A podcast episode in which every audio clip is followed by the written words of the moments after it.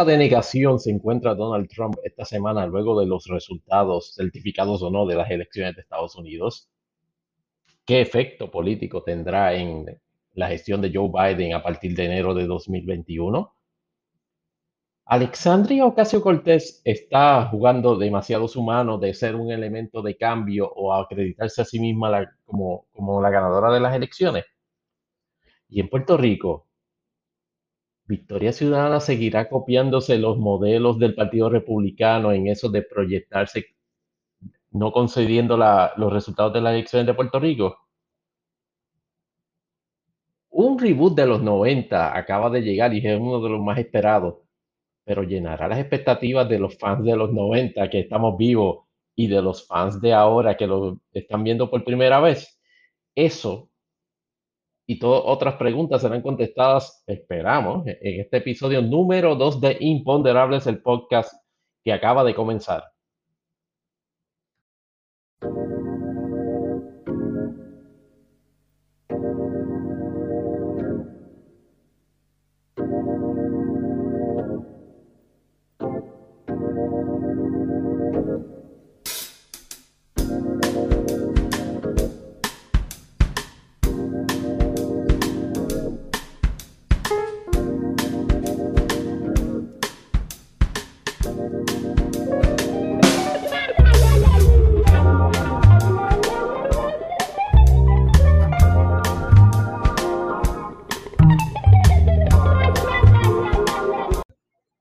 Saludos y bienvenidos al episodio número 2 de Imponderables, el podcast. Les habla nuevamente Tony Barrios. Espero ser su amigo en alguna ocasión, pero por lo menos mantenerlos entretenidos durante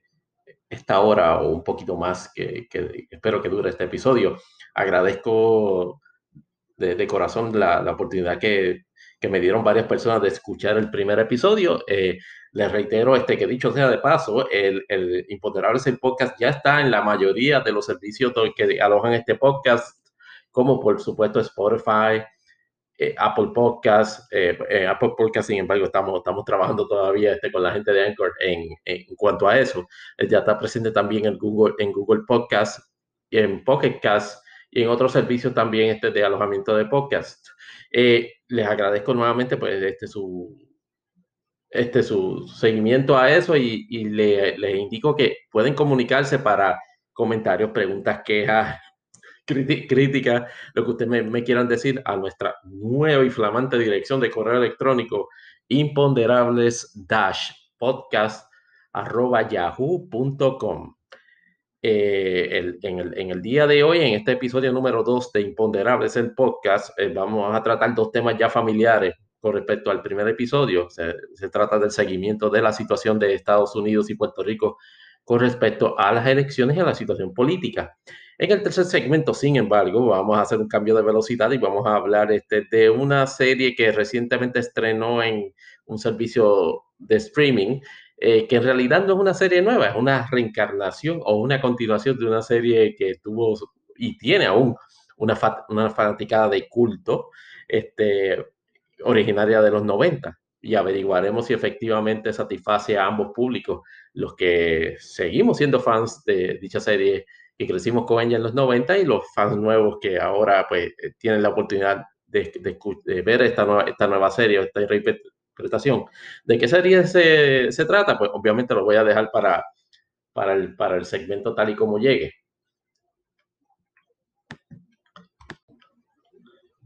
Bien, en cuanto al tema de Estados Unidos y cómo va el seguimiento posteleccionario en Estados Unidos, estaba este, más o menos listo para hacerles una cronología de todo este tipo de reacciones que Donald Trump, particularmente, que es el presidente incumbente, ha tenido a todo, a todo el evento de el hecho de que acaba de perder las elecciones o por lo menos el conteo de votos eh, de delegados en el colegio electoral según lo confirman la gran mayoría de los medios de prensa y otros medios que recolectan información eleccionaria, se lo han más o menos notificado. Sin embargo, han habido desarrollos recientes que dan a la impresión de que efectivamente eh, hay movimientos afirmativos en, en Casa Blanca y en su entorno, o por lo menos en el entorno este, exterior, que le van a permitir efectivamente este, comenzar ya la transición al gobierno entrante de Joe Biden. Eh, durante esta semana no empecé a toda una serie este de, de, acciones judiciales que ha estado promoviendo el presidente Trump junto a su equipo de abogados, que dicho sea de paso, ya ha tenido varios cambios, este, teniendo una transición un poco accidentada y funesta, si se puede decir así, en la persona de Rudolph Giuliani, eh, una persona que básicamente en toda, toda su imagen del legendario alcalde de Nueva York este, ha sido paulatinamente destruida a medida que se ha convertido en un lacayo de, de Donald Trump, este, particularmente en este periodo eleccionario, en este periodo de campaña. Fue emblemático, sin embargo, en la celebración de una conferencia de prensa durante esta semana donde por alguna razón este, hubo una aplicación no muy adecuada de su tinte de pelo y de ello combinado con el calor del lugar donde estaba realizando esa conferencia de prensa dio a pie a que efectivamente se le estuviesen saliendo los chorros de, de Gratian Fórmula. Y a pesar de lo cómico este, que puede resultar eso, en, en, cierta forma lo que ilustra es el grado ya de, de decadencia en la, en, la, en la, imagen y del legado que Rudolf Giuliani este, quiere dejar como pasado fiscal, como pasado terror este, de, de, del ámbito criminal, del ambiente criminal en Nueva York, mientras fue alcalde de Nueva York. Esos son legados que ese tipo de acciones ciertamente destruyen. Pero volviendo al,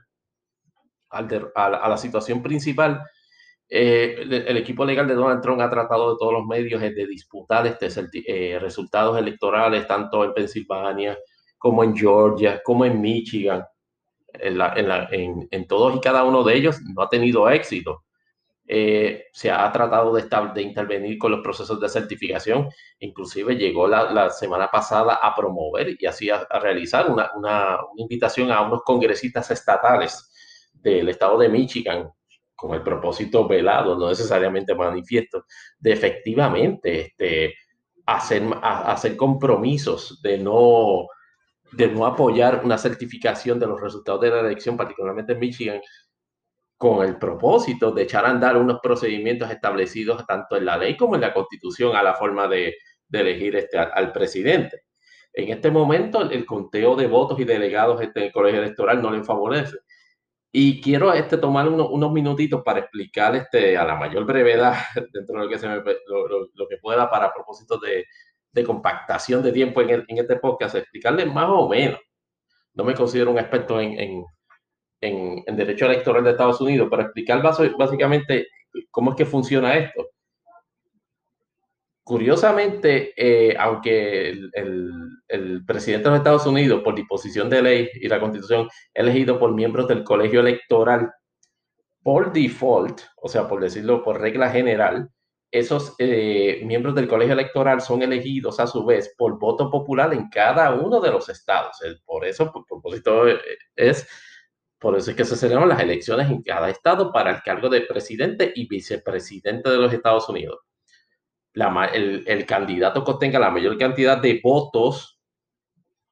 en, las elecciones particulares de esos estados o jurisdicciones que tengan delegados al colegio electoral se le adjudican este, la victoria y se le adjudican los delegados de ese colegio electoral. La gran mayoría de los, de los delegados en esos colegios electorales se le adjudica todos y cada uno al ganador. Hay algunas excepciones, este, por ejemplo, en Nebraska, donde, donde se adjudica en proporción de victorias. Si una persona, si el ganador gana este 3, eh, gana sobre el 50% o gana 75%, y el rival este 25% y tienen cuatro delegados, le tocan tres delegados al ganador y uno, un, un delegado al que llega en segunda posición.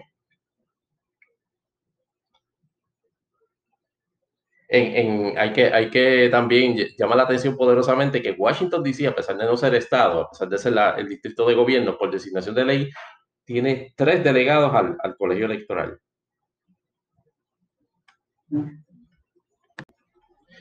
el procedimiento de elección del presidente continúa en esa etapa con una fecha o unos términos importantes. Es decir, luego de que se realizaron las elecciones,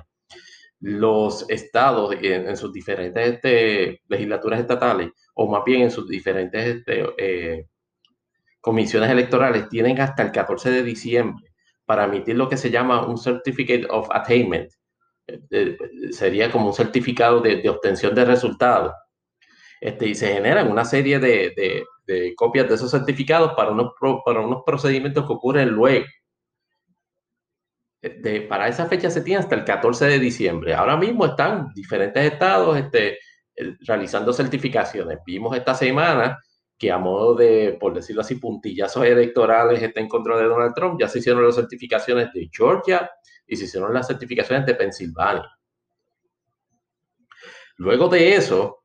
eh, los estados tienen hasta el día 8 de diciembre para resolver cualquier controversia que se haya planteado en cuanto a la, a la, certificación que se hace. Se tiene el resultado del eleccionario a, nivel de, sus organismos electorales, se, se, reciben, si se hacen algunos, planteamientos de eso y se decide en ese cuerpo colegiado si efectivamente se va a aceptar o no la certificación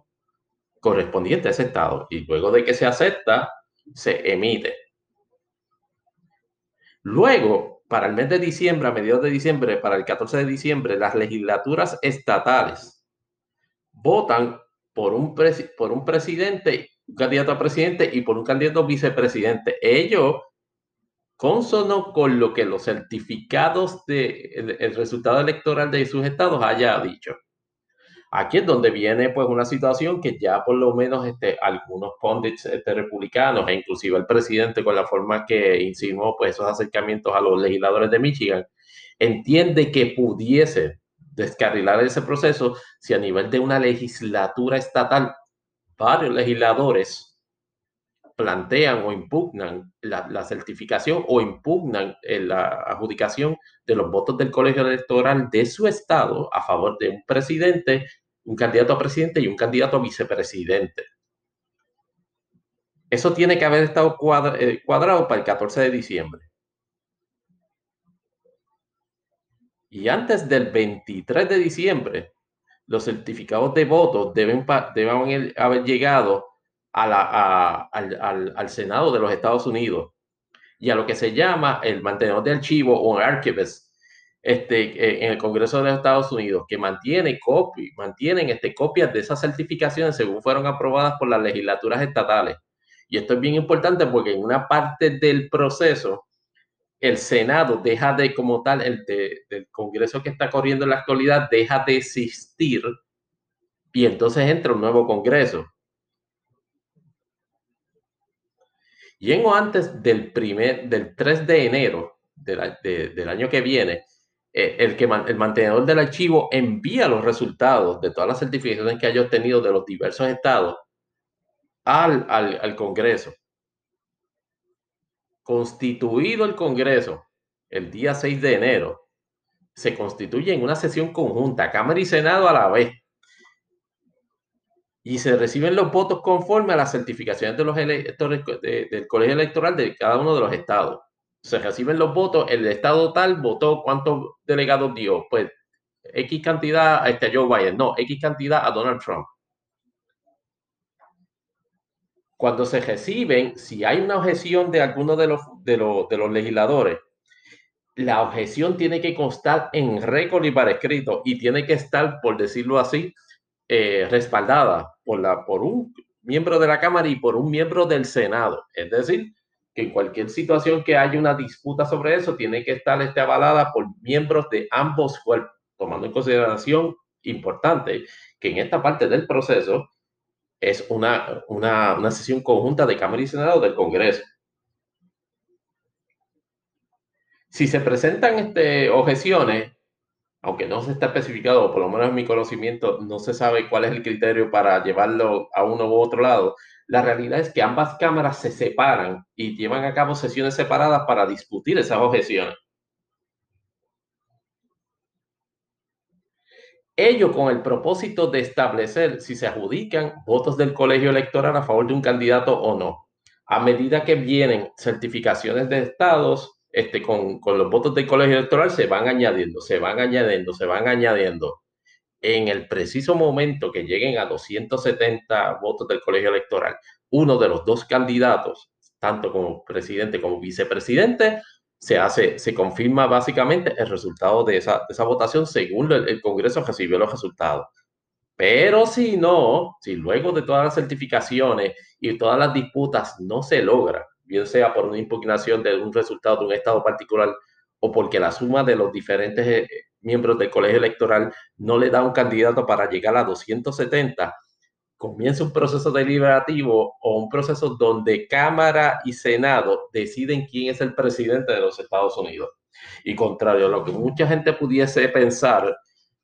el hecho de que Nancy Pelosi sea y los demócratas tengan control de la Cámara de Representantes bajo ninguna circunstancia segura de que efectivamente Nancy Pelosi, por decirlo así, estaría en posición de elegir o la mayoría demócrata estaría en disposición de elegir a Joe Biden como presidente en ese caso, porque la realidad es que no se mide por el número de delegados. Ahora mismo estamos más o menos deben tener una ventaja en la constitución de la, Cámara este, alrededor de 20 o 25 representantes debe tener de ventaja el Partido Demócrata. Sin embargo, los votos que se adjudican en ese voto en la Cámara de Representantes para elegir al vicepresidente de los Estados Unidos se basa en la mayoría de los, en quien tenga la mayoría en los diversos estados. Es decir, son 50 votos los que, los que se emiten. Y en cada, en cada estado va a votar quien, quien prevalezca en el número de representantes bien sea eh, demócrata o republicano.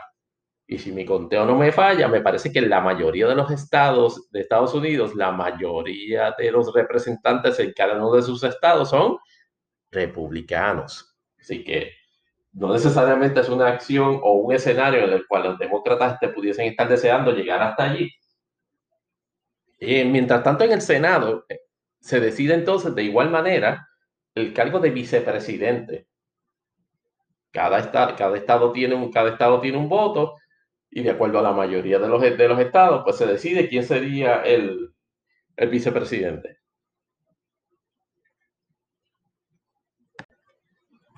Pero ¿cuál es la actitud particular de Donald Trump y de su administración en este momento? Yo diría que mixta, al momento que estamos grabando este episodio. Si le hubiesen preguntado la semana pasada, mientras estaba grabando el primer episodio, yo contemplaba la, la, la, posibilidad de que básicamente Donald Trump se llegara al, extremo de encerrarse en Casa Blanca el día de la juramentación, el, el 20 de enero, y no conceder bajo ninguna circunstancia. Pero a medida que han llegado certificaciones y no han podido disputar las certificaciones de elecciones en varios estados, particularmente nuevamente Michigan, Pensilvania y Georgia, en términos de matemática electoral, algunos elementos en, en dentro del círculo de Donald Trump ya están, empezando afirmativamente a reconocer que ese es el resultado. Obviamente Trump con propósitos que ya podemos, podemos especular que se saben y no se saben. Una candidatura potencial para 2024 anunciada básicamente de forma ininterrumpida, el desarrollo de su imperio mediático que siempre quiso hacer desde el 2016 cuando aspiró por primera vez a la presidencia.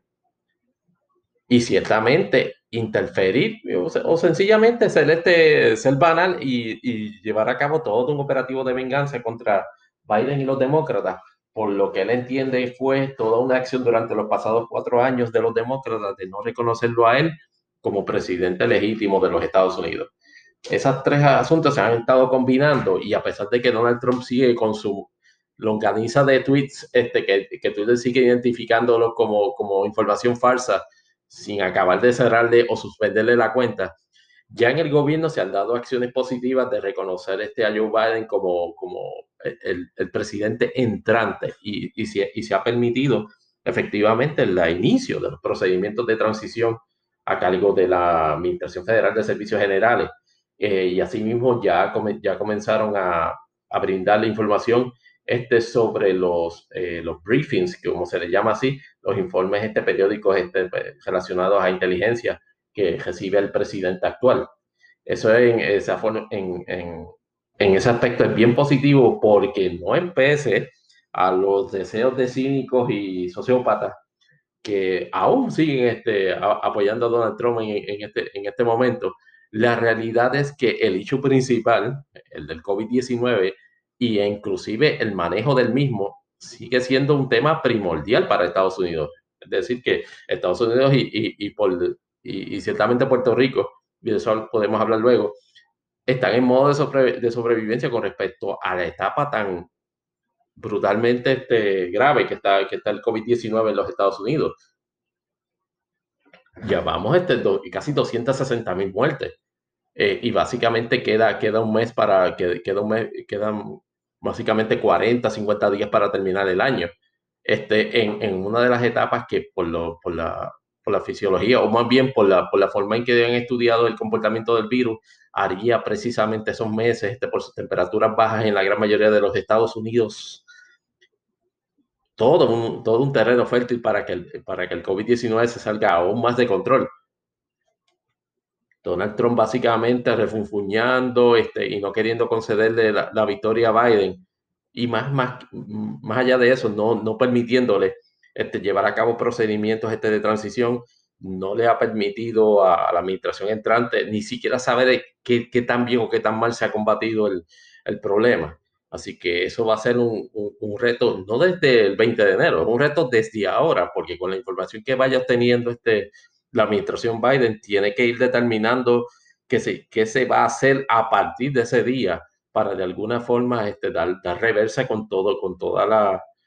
el, el alza meteórica de, de, del coronavirus en Estados Unidos. Ya se han planteado la, posibilidad de, de declarar un mandato federal del uso de máscaras, al cual yo, en mi opinión personal, estoy totalmente de acuerdo. Está, comprobado que el uso de máscaras y el lavarse las manos es el método 1 y 2 más efectivo para combatir el COVID-19, seguido obviamente del distanciamiento social. En cuanto a eso, obviamente se, ha, se, ha, planteado la posibilidad de decretar un lockdown este, a nivel este, federal de todo el territorio de los Estados Unidos. Me parece que en términos logísticos y en términos inclusive este, de, de, de gobernanza, ello no, ello no es práctico en, en, este momento. Estamos hablando de, de, uno de los países, este, de, los países este más grandes del mundo, con una extensión territorial que no le permitiría bajo ninguna circunstancia establecer un mandato federal de lockdown. Y por favor, no hablemos de básicamente de los derechos que tienen los estados bajo la constitución a establecer ciertos controles de eso. Eh, reconocemos de que hay una situación de emergencia en la cual el gobierno federal pudiese tomar control de, de, de qué forma y manera se conducen las personas en público en la jurisdicción de un estado particular, pero entiendo que no, no va a ser posible y no tiene necesariamente eh, una eficacia como la quizás la pudo haber tenido al principio. Reconocemos que en varios, en varios países de Europa, por, por ejemplo, se, se, ha dado y se ha repetido este, la aplicación del lockdown como, como una medida de control de la enfermedad. Lo que pasa es que la mayoría de esos países no tienen la, la extensión territorial que tienen los Estados Unidos. En ese sentido, este, por el momento, Joe Biden con lo único que cuenta como administración entrante es eh, la posibilidad de obtener información este, de, científica del exterior, o sea, de, fuentes, exteriores este, a, la administración, obtener toda la información que tenga en, que pueda en, en, el proceso de transición y ya pues obviamente ya ha anunciado todo su, por decirlo así, un task force este, este, científico para entrar, entrar en, en acción, por decirlo así, este, tan pronto el procedimiento así se lo permita. Para redondear el asunto de Estados Unidos, les traigo a, la atención tres asuntos este, marginales, pero importantes. Por, ej por, ejemplo, la situación de Alexandria Ocasio Cortés, o más bien su reacción a lo que ocurrió en un conference call el, dos días después de las elecciones, donde los demócratas tuvieron este, una, un conference call donde, wow, este, fue una catarsis sobre lo que esencialmente es y prevalece hasta este momento un estado de total insatisfacción con el resultado de las elecciones del 2020 con respecto a la Cámara, los demócratas. Nancy Pelosi había proyectado este, que la mayoría demócrata inclusive se iba a expandir durante esta elección. Ocurrió todo lo contrario, porque aunque ciertamente ha mantenido la mayoría, con 222 delegados, 222 representantes versus 207 los republicanos ganaron 11 sillas en, esta elección. Particularmente llama la atención este, la presencia consistente de mujeres republicanas habiendo ganado en esos escaños. Hay una representante de reciente adición a la Cámara de Representantes este, por el Partido Republicano que inclusive es una abierta, eh, por decirlo así, miembro de, de, este, este conglomerado de forma de pensar, este, más bien lunático, si se le puede llamar de alguna forma, que conocido como QAnon o QAnon. Una, una, una, persona que no tan solamente este, eh, a través de ese, de ese, colectivo promueve toda una serie de, de teorías conspiracionales completamente privadas de fundamento, sino que también este, eh, tiene un discurso abiertamente racista prevaleció en, su distrito eh, congresional en, la, en las elecciones del 2020. Y producto de eso y de esas situaciones, los demócratas tuvieron una, un conference call que no sé si necesariamente fue la mejor de las ideas que se les pudo haber ocurrido a dos días después de las elecciones, tomando en cuenta como lo fluido o por lo menos lo, la, incertidumbre que estaba todavía prevaleciendo en ese momento. Wow, pero la representante Abigail Span, eh, de Virginia, cuando deja planteado de que, miren, en ese, en ese conference call, eh, aquí se mencionó demasiado la cuestión del socialismo y el difón de police y básicamente eso no, eso no nos emparató por dentro en estas elecciones. Entonces, que ha, ha comenzado un pushback, como se dice en Ayuya, sin cesar y hasta el día de hoy de Alexandria Ocasio Cortés, que ya ustedes saben que es uno de las estrellas ascendentes en el Partido Demócrata. Básicamente está en un distrito donde eh, el distrito congresional número 14, donde no parece tener objeción o, más bien oposición en, en, en, las pasadas elecciones. Esta elección la ganó este por eh, casi, casi 3 a 1, 2 a 1. De hecho, la ganó más de, de 2 a 1 en, ese, en esa elección también es este, se destaca por, su, pensar altamente este, progresivo o como dicen algunos, de extrema izquierda en el Partido Demócrata. Durante la campaña presidencial, su, apoyo era abiertamente a favor de Bernie Sanders. Una vez este, se dio una claridad en el, panorama y Joe Biden resultó ser el candidato,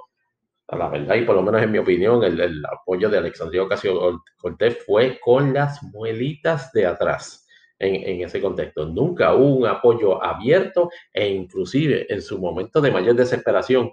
cuando se dio el, triste fallecimiento de la jueza asociada del Tribunal Supremo de Estados Unidos,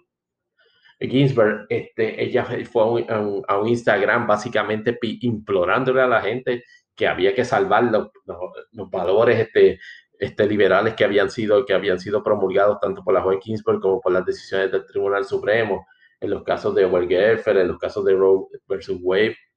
versus Wade y, y, y, todo lo, y, toda la, la y, y, todos los principios envueltos también en, el, en, el, en las leyes migratorias desde, y, en el, y, en, y Obamacare. Y en ese sentido, hizo ese llamado, pero nunca un llamado directo a votar por Biden. Obviamente se sintió aludida por los comentarios que se hicieron en ese conference call este, los demás este, representantes demócratas, cual identifican a ella y a varias, este, representantes, varios representantes demócratas de esa ala como los causantes de, de, de una mini debacle en el, en, en el Partido Demócrata con respecto a las elecciones para la Cámara de Representantes. La realidad es que el pushback de Ocasio Cortés ha sido esencialmente atribuirse que su forma de pensar este, no tan solo este, brindó la victoria a Biden, sino que además eh, es, es, un elemento que tiene que ser considerado a la hora de, de promulgar una política pública en, en, en, la administración. Ese, ese, ese, ese modo de pensar en parte tiene razón. La realidad es que hay varios ejemplos donde se establece de que no tan solo no, el, no era el factor principal, sino que actuaba en conjunto con otros factores. Tan solo como mirar el movimiento este, espectacular de, de, de votos que hizo Stacey Abrams en, en Georgia, una, una, candidata que, o por lo menos un movimiento de trabajo político del Partido Demócrata en Georgia, nunca ha sido este, se le pudiese catalogar como progresista liberal, pero ciertamente por ser una persona negra, este, apela y y, y ha defendido los intereses de la comunidad negra en ese estado, al punto de que identificó la, baja participación de, de, de, la comunidad negra en, Georgia como un factor que ciertamente este, podía determinar las elecciones en Georgia. Y ciertamente llevó a cabo el, programa de, activación política y el, movimiento de salir a votar en ese estado con unos resultados particulares. eso, eso es en contraste con, con, la posición de Ocasio Cortés, que de nuevo tiene, tiene razón en parte de reconocer de que el, el, ala liberal y, la, y, el pensar progresista en el partido está, está apoyó de cierta manera a Joe Biden. El problema que tiene Alexandria Ocasio Cortés, y de nuevo esta es mi opinión, es la persistencia de básicamente levantar el switch de inmediato y proyectarse como de forma antagonizante hacia Biden, inclusive en el proceso de transición. Estaba especulando con la posibilidad de que figuras prominentes del pensar este, progresista, si se quiere llamar de esa manera, como Bernie Sanders para secretario de, del Trabajo o Elizabeth Warren pudiesen este, ser nombrados en el gabinete de Joe Biden. Eh, hace, me parece que el día de ayer este, Joe Biden más o menos tiró agua fría sobre, sobre esa posibilidad. Y claro, este, eh, eh, usted lo combina con el hecho de que Joe Biden, en su, en su política o en su postura de, de, ser conciliador con diferentes este, posturas en, en el Partido Republicano, cosa de que no necesariamente le es conveniente en el clima electoral o político de 2020 a 2024, pero eso es otro asunto que, habla, que se puede hablar luego. Eso, obviamente, la combinación de esos dos aspectos altera el pensar del progresista o de izquierda en, en, en, el Partido Demócrata y pudiese básicamente acabarle la luna de miel a Biden con ese sector temprano. Obviamente Biden está consciente o por lo menos ha promovido ciertas, ciertas propuestas este, de administración este, que tienen origen en, en, puntos de vista progresistas, por ejemplo, como la eliminación de la deuda de los préstamos estudiantiles. Biden está, ha, estado promoviendo durante este periodo de transición que está en posición de llevar a cabo llevar a cabo eso, bien sea por una orden ejecutiva o por legislación del Congreso. El problema es que ahora mismo el control del Senado no ha estado definido todavía. Eso va a depender de lo que ocurra en las elecciones especiales de Georgia. Si efectivamente el Partido Demócrata gana los dos escaños en Georgia, básicamente va a tener la oportunidad de que en toda situación, por lo menos en las que se dé un, un tranque, perdón, en la, en la, votación puede intervenir eh, Kamala Harris este, como vicepresidenta y presidenta del Senado y, y, y, lograr legislaciones que hayan sido, que sean promovidas por Casablanca de ese índole y de otros tipos de índole. Pero si los demócratas no logran llevar la situación a un 50-50 por lo menos, hay que bregar con Mitch McConnell este, por lo menos por el, por el resto del, del cuatrenio, con todas las connotaciones que ello lleva. Mitch McConnell no creo que vaya a ser un agente amigo o amigable, si se quiere, en la forma en que va a conducir los, procedimientos, tomando en consideración de que ha aprendido muy bien de que cuando se tiene el control político del, cuerpo, se, puede hacer lo que se quiere. Así que en eso debe estar el presidente Biden y la administración de Biden preparados a ver qué, qué, opciones se tiene cuando eh, el Senado, en una mayoría de en ese escenario, este, no esté en disposición de, de permitir que se legislen o, este, este, ciertas iniciativas. E, eso lo veremos al, al, en, la, en la mancha, particularmente si el asunto de, la, de, los préstamos estudiantiles eh, trae, cae en un universo donde Mitch McConnell continúa siendo líder del Senado, los republicanos continúan siendo líderes del Senado, porque básicamente este, no, en, en, este tipo de situaciones los republicanos tienden a retraerse en cuanto a todo tipo de asuntos de gasto o desprendimiento de, de público de fondos bien sea este, por concesión de beneficios o por perdones este, de obligaciones. Eh, eh, es una situación interesante que no es, la primera vez que le va a pasar a un gobernador demócrata, pero pues, Biden tiene que estar pendiente a qué, eh, de qué forma se va a mover este, el, Senado si así, si no logran por lo menos este, empatar el control del mismo en Georgia.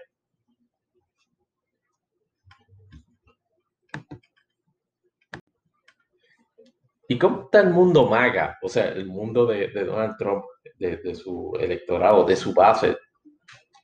enfrentando toda esta, toda esta realidad en la cual su presidente va a ser un presidente, por lo menos por el momento, de un solo término. Aparentemente no muy bien, y no necesariamente culpa de ellos, porque la realidad es que Donald Trump, desde que se acabaron las elecciones, e inclusive durante este periodo, ha tratado, eh, ha tratado, no, ha logrado establecer una narrativa de que efectivamente él no ha perdido, sino que sencillamente le robaron las elecciones. No empece a que todos los elementos de, información objetiva este, dan a entender de que efectivamente fue derrotado por Joe Biden, no tan solo en el voto popular, sí, ya va, sobre 6 millones de votos este, de desventaja frente a Joe Biden, sino también en el colegio electoral. En, en términos de, de resultado, la realidad es que Joe Biden derrotó convincentemente a, Donald Trump. Donald Trump, sin embargo, este, ha, amasado ya este, sobre 72 millones de electores, que para un candidato en oposición y particularmente un candidato con elementos tan divisorios, tóxicos y no positivos, por lo menos si se, eh, en mi forma de pensar como candidato, haya logrado 72 millones, es un terreno fértil para dos asuntos. Número uno, para crear una narrativa alterna en la cual se establezca de que él no ha perdido. Y dos, para establecer una especie de oposición política eh, este, perpetua, inclusive en, esta etapa de los procedimientos. Todo ha, todo ha comenzado básicamente con pues, toda esa serie de tweets que, que Donald Trump envía este, para disputar los procedimientos, este, disputando los resultados, pero ha sido interesante este, el, la debacle, si se quiere llamar de esa manera, de su relación con organismos de prensa que, y de medios que anteriormente pues, le han estado sirviendo. Sabemos que la debacle con Fox estaba ya escrita en el momento en que la noche de las elecciones Fox News decide adjudicar eh, Arizona a favor de, de Joe Biden. Eso fue un elemento que la gente de la campaña de Trump no se lo imaginaba, pero en ninguno de los escenarios y saben, y es un, y es un elemento de hecho que descarriló el procedimiento o por lo menos el plan que tenían para ejecutar esa, en la noche del evento, que era forjar la narrativa de que los votos presentes a ese momento le adjudicaban la victoria a Trump, no permitir este, que de ninguna manera este, votos eh, obtenidos o, o, percibidos luego del día de las elecciones este, y que adjudicaban y que eran a favor en su mayoría a Biden, se vieran como, como, una, como una victoria para Biden. Desde ese momento Trump ha estado en una especie de, de, de, guerra, y yo, al principio empezó fría, pero ya se ha ido calentando, inclusive donde ha hecho alusión este, a, a, sus seguidores en Twitter y en las demás redes a que, a que apoyen, escuchen o promuevan este, otros medios alternos que no tienen la capacidad de penetración de Fox, de Fox News, ciertamente como One American News Network o inclusive Newsmax, que son organismos este, que, que están corriendo esencialmente modelos este, de, de, transmisión por Internet, pero que sus políticas editoriales son este, extremadamente sensacionalistas en, el, en términos de que no es promover este, objetivamente alguna noticia con una inclinación editorial a favor de Trump. Es básicamente una, es una, son emisoras o son más bien este, entes noticiosos este, de propaganda a favor de Trump, de propaganda del Partido Republicano, de propaganda de valores que Trump este, este ha promulgado durante la campaña y han ciertamente adoptado este, la, la narrativa que Donald Trump y, y, su, su, grupo han querido imponer con respecto al resultado de las elecciones y, qué de, forma, y, y de qué forma hay que interpretarlo. En, en, en ese sentido, se han, se han, dado ciertas manifestaciones en, en,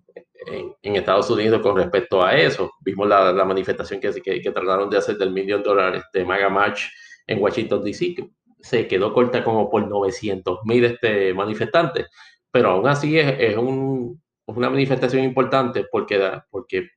comprueba ciertamente que, que, ese, que ese bloque no va a, ceder en términos de civilidad a permitir una transición de Joe Biden este, como presidente, bien sea por lo que Donald Trump les proyecta en el sentido de que le robaron las elecciones o como una cuestión también de venganza colectiva por los cuatro años donde se entiende que los demócratas o los liberales no le han permitido, nunca le reconocieron este, esa victoria a Donald Trump.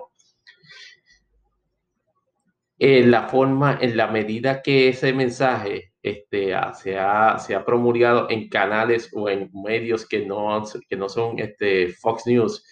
la dinámica, por decirlo así, del mercado de ese tipo de, de ideas, ya podemos hablar inclusive como, como una especie de, de, de, mercado paralelo. Pues ahora mismo tenemos tres gentes en pelea. Está Fox News, que es básicamente el, el elemento mainstream de, noticias relacionadas este, a Donald Trump. Tiene un elemento este, marcadamente de, alto de propaganda hacia Donald Trump, pero en su, departamento de noticias, por decirlo así, de transmisión de noticias, este, tiende a ser un poco más objetivo. Obviamente ahí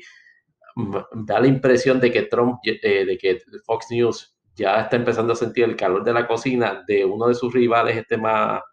más prominente, que es Newsmax, que es, básicamente una, red de noticiosa de propaganda.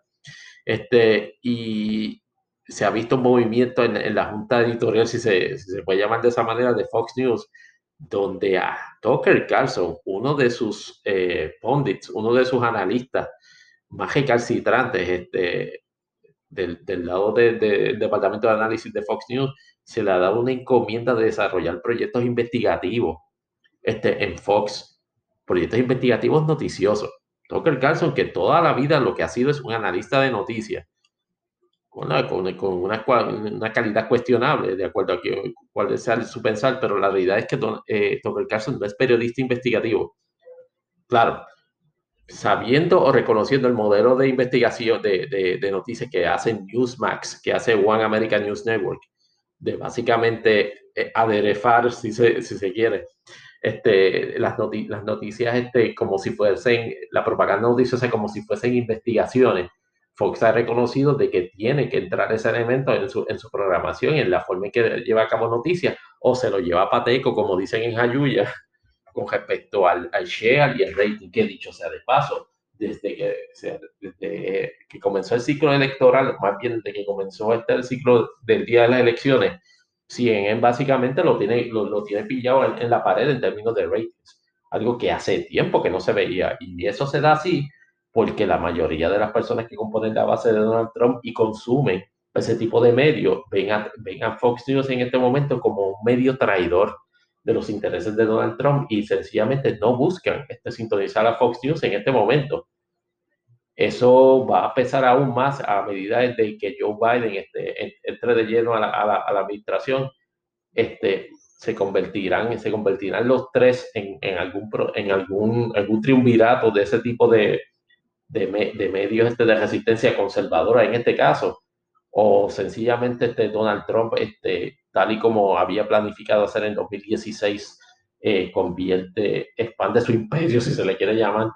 mediático, este, adoptando, comprando a uno de los dos este, medios menores. Se rumora este que, que Newsmax sería este, uno de una de las empresas que básicamente pudiese dar una transformación a un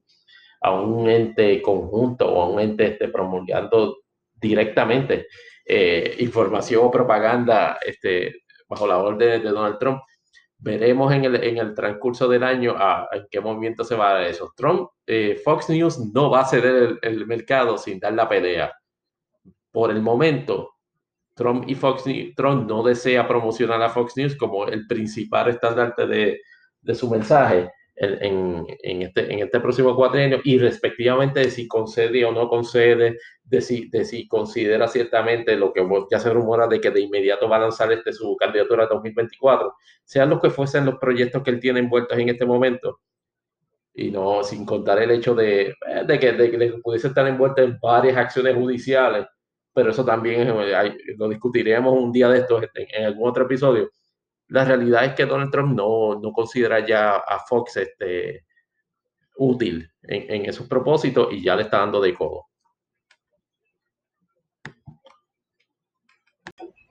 Y ahora vamos a discutir el, el, asunto de cómo está la situación este, posteleccionaria en Puerto Rico. Y cuando digo posteleccionaria en Puerto Rico, es como vieron en el, el episodio 1, ni siquiera el escrutinio había comenzado obviamente ya, ya comenzó el escrutinio como tal, pero no sin antes varios eh, episodios interesantes. Eh, protagonizado este, curiosamente por el Tribunal Supremo de Puerto Rico. Obviamente se solicitó, eh, emitió una opinión en el caso de Olvin Valentín versus Francisco Rosado Colomel. fue la famosa opinión per en la cual solicitó a instancias, este, si se quiere, de, de la, del movimiento Victoria Ciudadana, o una acción judicial promovida en sus inicios por Victoria Ciudadana, ordenó la continuación o más bien el inicio del escrutinio tomando en consideración que las listas de electores de los que estuviesen este, en, incluidos este, como voto adelantado fuesen esos listados abiertos o expuestos para cada uno de los partidos políticos participantes en el escrutinio cada vez que se abriera un maletín. En ese sentido, Movimiento Victoria Ciudadana a nivel de primera instancia había tratado de establecer el punto de que esos listados de alguna forma eh, ellos tenían derecho a tener acceso previo al comienzo del escrutinio. Eh, la realidad es que hasta cierta forma y manera habían tenido eh, acceso a, esos listados antes del comienzo del proceso. No obstante, el Tribunal Supremo de Puerto Rico finalmente le da, le da una aclaración a ese, a ese punto. Dice, dice el escrutinio tiene que quedarse, las listas se accesarán este, en cada maletín que se abre y no puede ser ello motivación o motivo o excusa para interrumpir el escrutinio. Eh, esa decisión estuvo bien marcada por, por, un intercambio un poco usual o quizás más usual de lo que a lo mejor uno piensa entre varios jueces del, Tribunal Supremo, especialmente por el hecho de que la opinión fue pericuria. Y eso quiere decir que la opinión no se la, eh, se la escribe o no, se la, no la suscribe ningún juez en particular. Eh, pero en los en comentarios inclusive de la determinación que se hace en la sentencia, se hacen alusiones este, de carácter político partidista y, y, bastante, digamos así, bastante cargadas de animosidad entre los jueces. Eh, la, la, la, expresión este de, de, la juez Rodríguez, este, aunque un tanto poética, ciertamente fue el comienzo de las hostilidades, insinuando que la forma en que se resolvió mayoritariamente este asunto estaba matizado por, el, por, eh, la, cuestión político-partidista o, jueces, de, de, insinuación política del PNP le, contestaron inclusive este en, algo que yo nunca había visto en la historia del Tribunal Supremo, de opiniones del Tribunal Supremo de Puerto Rico y de las que he leído, le no fue una opinión, pero claro, en el, en el comentario o en la, o en la o en las aclaraciones que se hacen como parte de la sentencia, se suscribe una opinión de, uno de los jueces donde se incluye un enlace a YouTube. Y ese enlace a YouTube este, es nada más y nada menos que una copia allí almacenada del el himno del Partido Popular Democrático. Aunque todo el mundo le parece gracioso, e inclusive a mí, yo esperaría que en el futuro ese tipo de interacción no se, no se repitiese, porque en realidad de las pocas cosas que queda un poco de, de sobriedad o, de seriedad a la hora de, establecer este, la forma en que se deciden las controversias y a la hora en que se establece el, ordenamiento jurídico, es precisamente a través de, decisiones del más alto foro. Y yo, yo creo que hay, hay, hay momentos y hay momentos. Y, y, este, y este históricamente denotó de que, de que los muchachos este, se, fueron a nivel de pelea de high. Este, los, los, distinguidos jueces del Tribunal Supremo. Yo espero que luego de esa catarsis este, todo vuelva a la programación regular. En el caso de San Juan, eh, ya, ya vimos que finalmente, a pesar de la proyección pública que Victoria Ciudadana quiere hacer este, en el sentido de que, de que esta elección, o por lo menos la elección a la alcaldía de San Juan, no está decidida o no, está, tiene, no tiene los requisitos legales para llevar a cabo una, una transición de la alcaldesa saliente Carmen Yulín Cruz con el alcalde entrante eh, Miguel Romero, el efectivamente también el Tribunal Supremo de Puerto Rico, una decisión que esa sí fue unánime, le ordenó a la, a la alcaldesa saliente comenzar el procedimiento de transición con el alcalde entrante.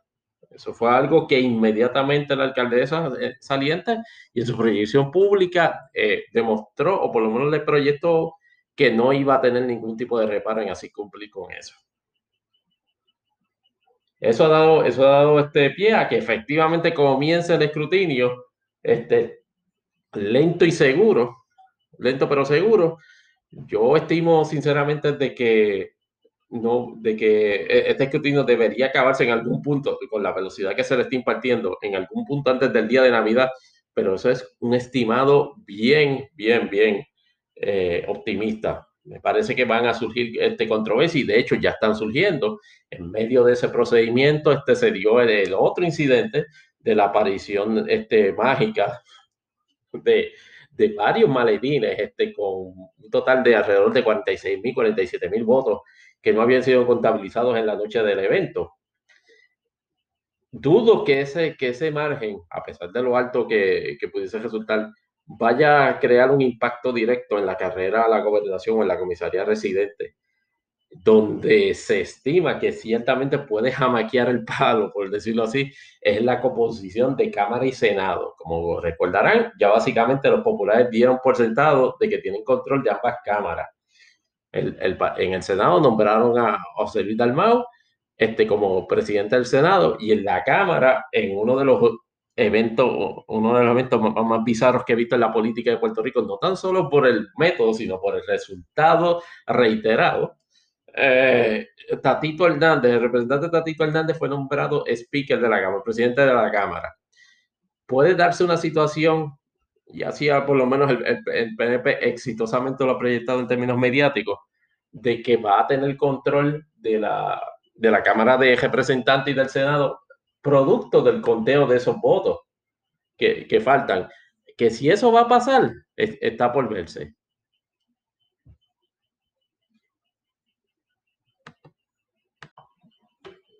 Pero ¿en qué situación quedan los partidos políticos en, esta coyuntura histórica? Bueno, lo, tenemos que ciertamente dividir por, cada partido. La realidad en el caso del Partido Progresista es que a pesar de haber perdido control, por lo menos en, este momento, de Cámara y Senado,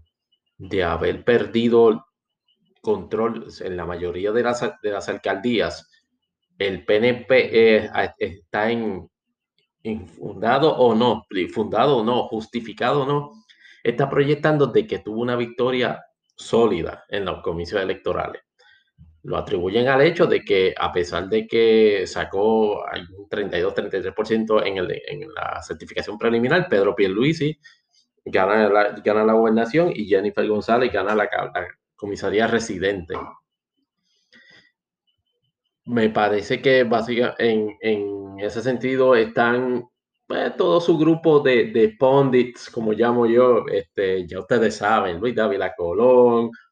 este, y, su, y su grupo, y su grupo de, de, de, la covacha, o como, o como se llame su sección esta, que está corriendo en Facebook, que de hecho me llama poderosamente la atención que contrario a lo que yo hubiese pensado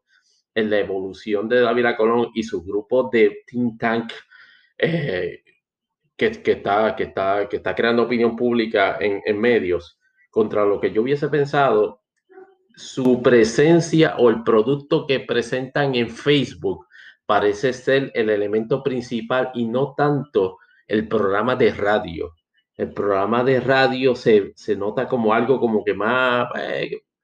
para, para cumplir con estos medios tradicionales. Es, es, una, es una postura interesante. Confieso que no veí venir eso por lo menos en mi percepción, pensé que David Colón iba a volver a, retomar la radio como su plataforma principal, pero de la forma en que yo veo que interactúa, particularmente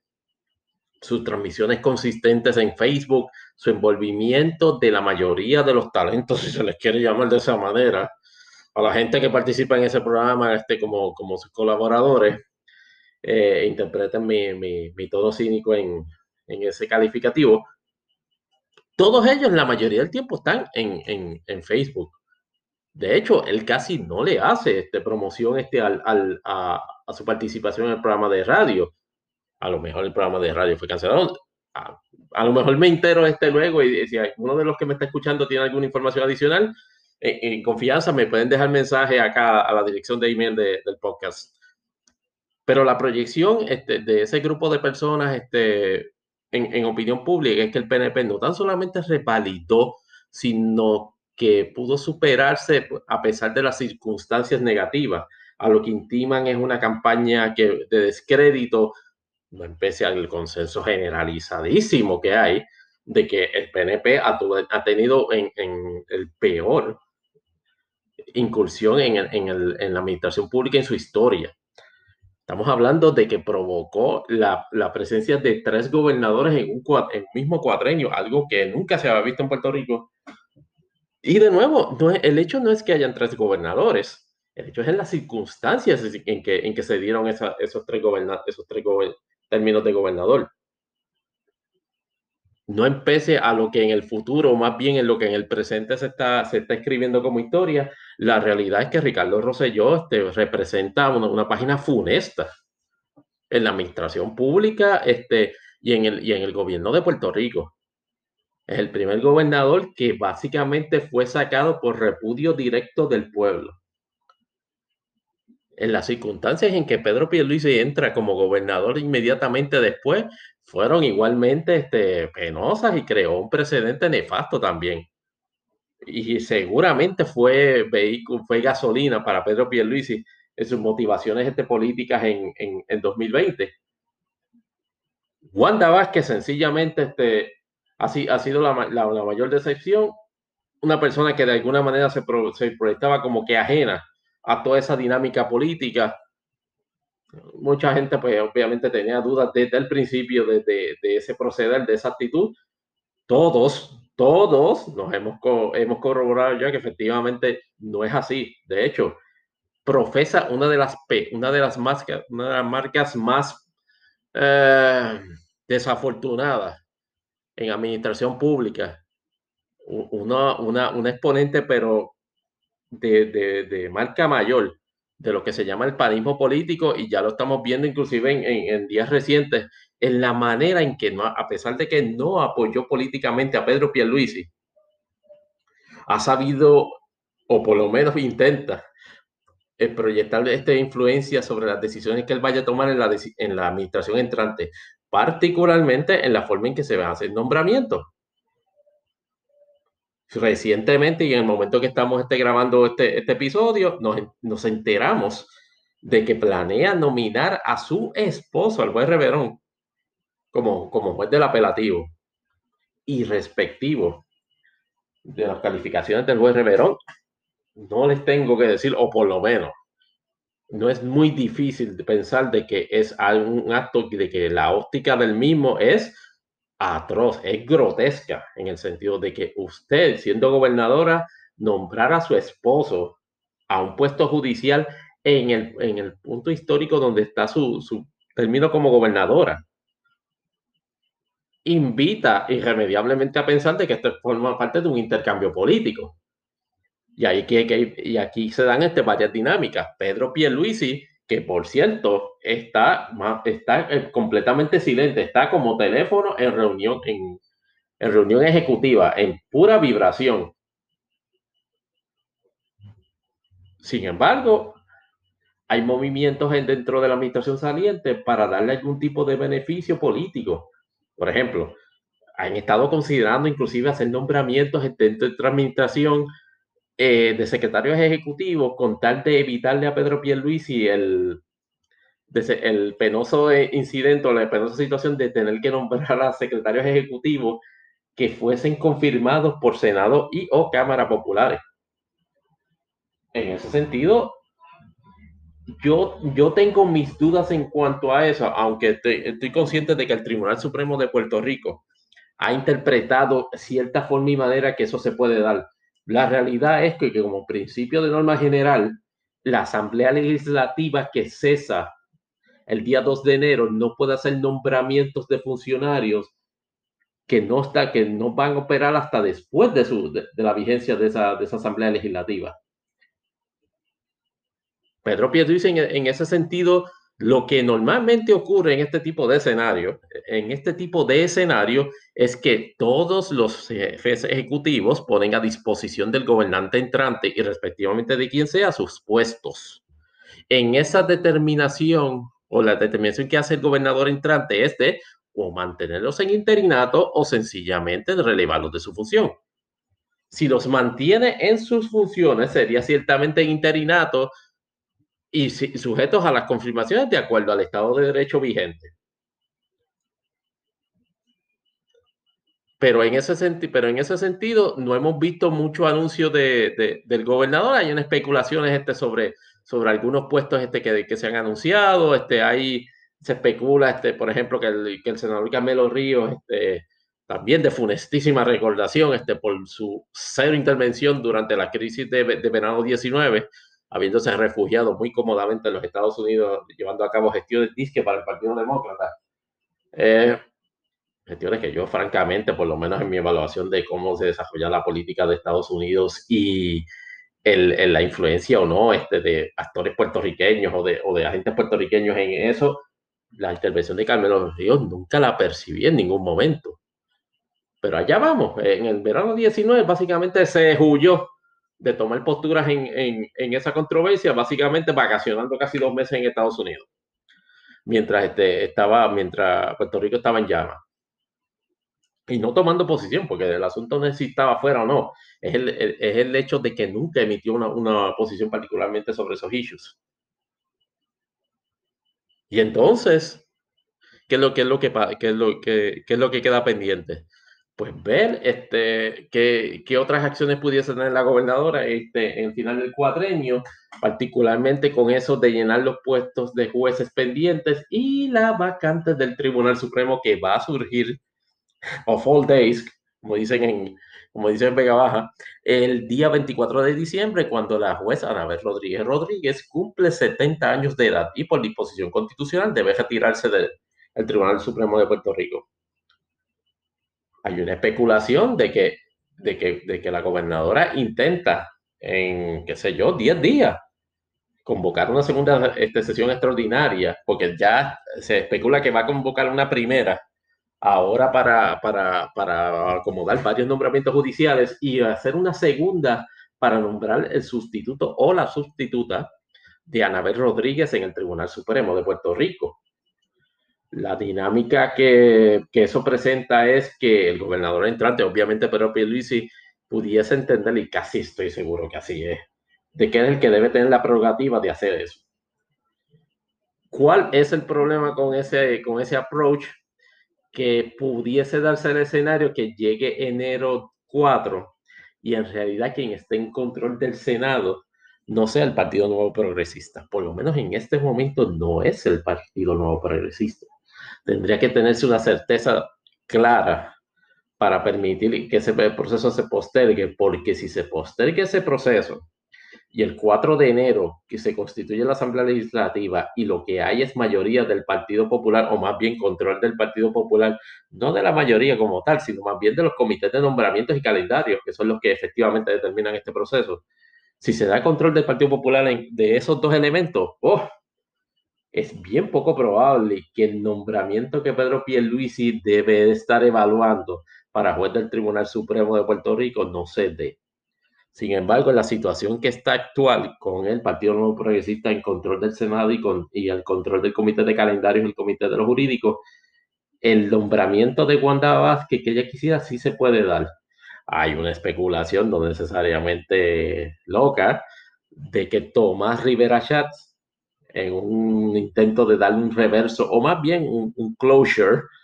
a, su, a su estrepitosa caída política de, del último cuatrenio, decida finalmente este, en,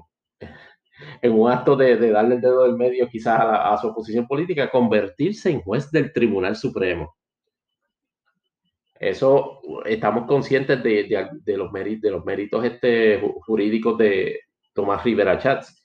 pero es, es, un legado que se, que se ha desvirtuado por completo, tanto por su gestión pública y su proyección como presidente del Senado, como por sus posibles señalamientos de conducta impropia, que van desde situaciones que, que pudiesen merecer censura hasta inclusive este, investigaciones pendientes. En este momento la realidad es que él, si él acude al, al, a la nominación, acude sin un caso criminal en su contra, sin ningún tipo de acusación. Obviamente, en el término de opinión pública, no creo que vaya a ser favorecido, pero por su fortuna particular, la opinión pública no es la que vota en el Senado, sino los propios senadores. Y yo no dudaría que si ese fuese el escenario, eh, él efectivamente se ha confirmado, pero ¿Qué pasa si es confirmado? Básicamente le empieza a echar fuego a una dinámica este, que ha estado establecida prácticamente desde el día de las elecciones y es la posibilidad de que Pedro Pierluisi encuentre, encuentre traspiés en, en, en, su, en, su, en su gestión pública que muevan a una repetición de verano 19. Y hablando de verano 19, también se dieron varios, varios eh, incidentes o varias noticias relacionadas con eso durante este periodo, eh, siendo la más destacada el hecho de que el panel del fiscal, del fiscal especial independiente determinó no radicarle acusaciones criminales a la mayoría de, de, de, las personas que estuvieron envueltas en lo que se llamaba el, el Telegram Case, o sea, el chat de Telegram donde estaba envuelto el gobernador de Puerto Rico y personas privadas eh, conversando sobre varios temas. Este, todo ello este, enmarcado en comentarios xenofóbicos, en, en, comentarios irrespetuosos, en, en, amenazas veladas que no se concretizaron de persecución política o personal contra enemigos políticos. La realidad es que sí hubo unos referidos este, a, a la persona de, de, de señor Edwin Miranda y de eh, eh Elías Sánchez, ya que ya, ya hemos, no, en este podcast no, en otros podcasts han hecho de verdad este despliegue verdadero y, y, y detallado sobre el, nivel de falta de confiabilidad que tiene ese personaje en, en, en el periodo breve que estuvo en, la administración pública. Sin embargo, el, gente en el, en, el, en el PNP, y cuando digo gente en el PNP, gente que en el PNP que también se identifica como parte del movimiento estadista. Eso es, eh, eso obviamente es un, es un error conceptual del cual pudiésemos hablar luego. La, la realidad es que en el caso de, la realidad es que en, en, en, ese caso particular hay una proyección reciente que se ha dado en el sentido de que Ricardo Rosselló y por el resultado o que se ha dado en, este, en esa determinación del del fiscal especial independiente, pues mira, el hombre fue reivindicado políticamente, está libre de polvo y paja, de hecho, esto es, es, merecedor inclusive de un desagravio. Mucha gente insinúa que ese desagravio se deberá en la forma de volver a Puerto Rico y de volver a la política activa y de inclusive de volver a un puesto político e inclusive de volver a la gobernación. En todos y cada uno de esos escenarios yo entiendo que sería la, la idea más nefasta, si no, si no estúpida, que se pudiese plantear este, en un movimiento organizado político alguno. Ricardo Rosselló llevó a cabo actos que definitivamente han creado un nivel descomunal de ofensa que yo no había visto en la, historia. Y lo que Ricardo Rosselló hizo y, los valores que representó, no tan solo en la conversación del chat, sino en las acciones que efectivamente se llevaban a cabo mientras estaban conversando el chat, reflejan un patrón claro de falta de, de, de, amor y falta de empatía al pueblo puertorriqueño. Eso es algo que políticamente no lo alivia, no lo anula. Una determinación técnica de, un organismo este, de cuestionable efectividad como es el panel de, fiscal especial independiente. Anuncios sobre el regreso a la política, anuncios sobre el envolvimiento en política activa de Ricardo Rosselló pudiesen crear reacciones de todo tipo de grados en el público en general sobre eso. Yo no estoy diciendo que están justificadas o no, yo estoy diciendo, o por lo menos en mi opinión, que ese es el patrón o ese es más bien el escenario al cual se enfrentan. Partido político que apoye, digámoslo así, un regreso de Ricardo Rosselló a la política activa.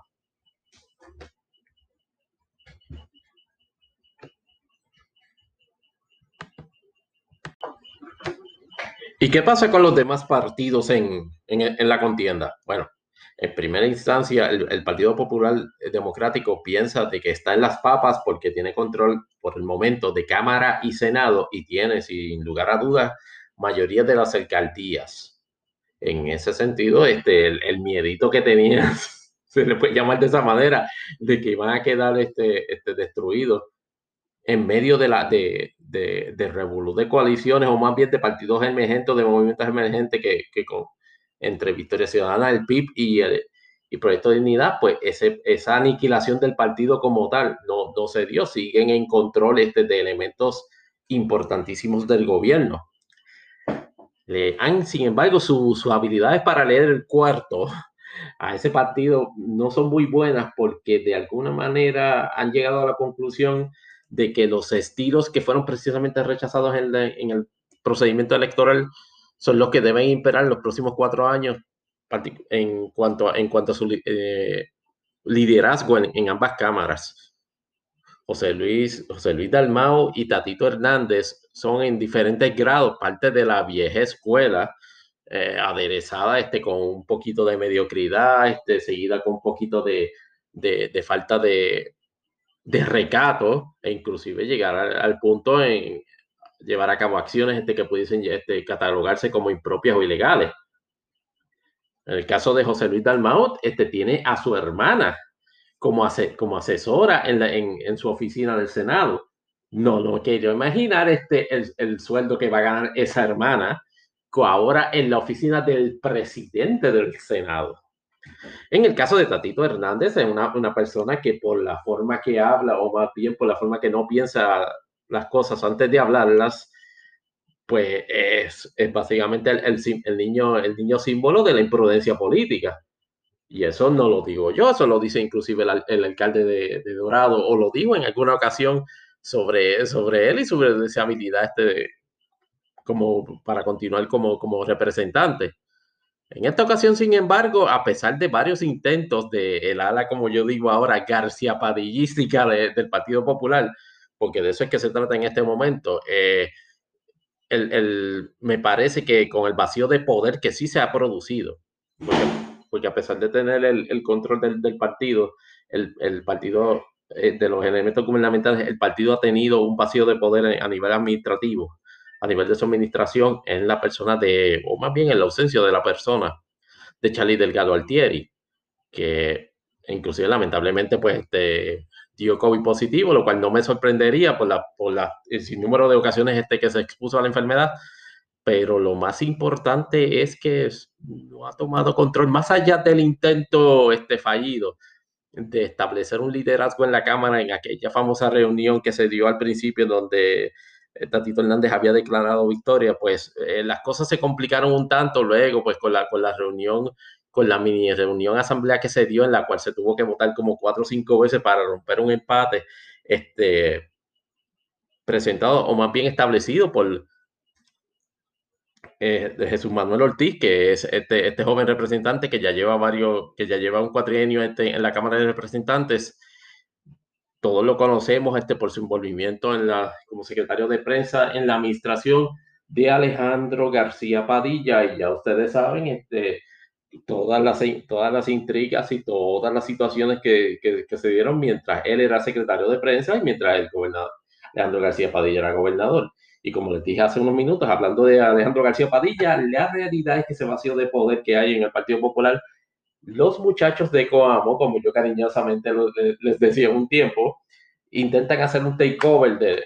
del mando del partido. Y me parece que la presencia de Jesús Manuel Ortiz como presidente de la Cámara era uno de esos primeros pasos conducentes a eso. Me temo que el Partido Popular está en una coyuntura, no empecé a que tiene control de, de, cámaras, de que no va a poder resistir eh, el, planteamiento de, gente como de, Alejandro García Padilla y su gente de por lo menos tomar control del partido en lo que algo se decide para 2024. Pero la realidad, o por lo menos yo lo, en mi opinión, Alejandro García Padilla está moviéndose para un comeback. Ustedes pensarán, y yo soy de los que sí pienso, que toda serie de tropiezos que tuvo Alejandro García Padilla en su administración pública como, como gobernador, lo incapacita políticamente. O sea, eh, básicamente para mí es un Aníbal con 20 años menos. Y de hecho, este, no empieza que no fue acusado de delito contrario a lo que se, se, puede decir de Aníbal Acevedo Vila, la realidad es que varios de los, de los escándalos o varios de los procedimientos de corrupción este, pública en los cuales se ha hecho procesamientos de personas allegadas a su persona, establecen ineludiblemente un elemento donde Alejandro García Padilla sabía o debió saber. Si Alejandro García Padilla, no importa las fotos que se haya tomado de, eh, en, en gimnasios o corriendo o de otra manera, piensa de que todo eso no va a ser traído ni por el PNP ni por otros elementos de oposición política a la hora de anunciar una candidatura a la a la gobernación de Puerto Rico, la realidad es que Alejandro García Padilla y la gente que lo está asesorando en este momento está altamente equivocado. De hecho, eso sería hasta cierto punto y manera oxígeno para, para el PNP e inclusive para avivar este, una, una, una, candidatura de Ricardo Rosselló, te dicen, pero venga acá, como que Ricardo Rosselló? Si Pedro Pierluisi acaba de entrar a la gobernación luego de haberse reivindicado la historia tras ese bochornoso este, término de 48 horas como gobernador. Precisamente lo que les había hablado este, anteriormente. Bajo la premisa de que Ricky Rosselló fue, eh, fue víctima de una confabulación para ser sacado en el gobierno, se piensa que el desagravio sobre esa situación pudiese ser una candidatura a la gobernación en 2024. ¿Y cómo se va a dar eso? Sencillo, en el primer traspié público de administración pública que Pedro Pierluisi lleve a cabo. Y Pedro Pierluisi, tal y como dije en un tuit eh, hace unos días, tiene que tener meridianamente claro de que esa situación va a pasar y de que debería instalarse ojos en la nuca en términos políticos, porque el primer traspiés que dé va a alimentar esa especulación dentro del partido. Si no da el grado, tenga usted la seguridad que se va a promover la entrada de Ricardo Rosselló y pudiésemos tener el matchup que no tuvimos en, 2000, en 2012 o más bien en 2016 entre Ricardo Rosselló y Alejandro García Padilla. Eh, pero y entonces, ¿qué, qué, qué pasa con los partidos emergentes? Bueno, Movimiento Victoria Ciudadana ha pasado de ser este, y esto de nuevo es en mi opinión, a pesar de haberse proyectado como, como una fuerza política respetable por el número de votos que ha ganado, su proyección política post-eleccionario ha sido desastrosa. O sea, su, su, cuestionamiento eh, sobre, sobre la pureza de los resultados es, es, un, eh, es un, fin loable. El problema es que la evidencia que presenta o las explicaciones que trae no son sustentadas con ningún tipo de evidencia. Amén de que han, han caído en, en, las garras, si se quiere llamar de esa manera, de Edwin Mundo, el comisionado electoral del Partido Nuevo Progresista y su proyección de que sencillamente el, el Partido Movimiento Ciudadano, Victoria Ciudadana no tiene control ni tiene eh, conocimiento sobre el procedimiento electoral y está tratando de crear una situación este, de anomalía en, la forma en que se llevaron a cabo los votos o la cuales se adjudicaron a fuerza de opinión pública.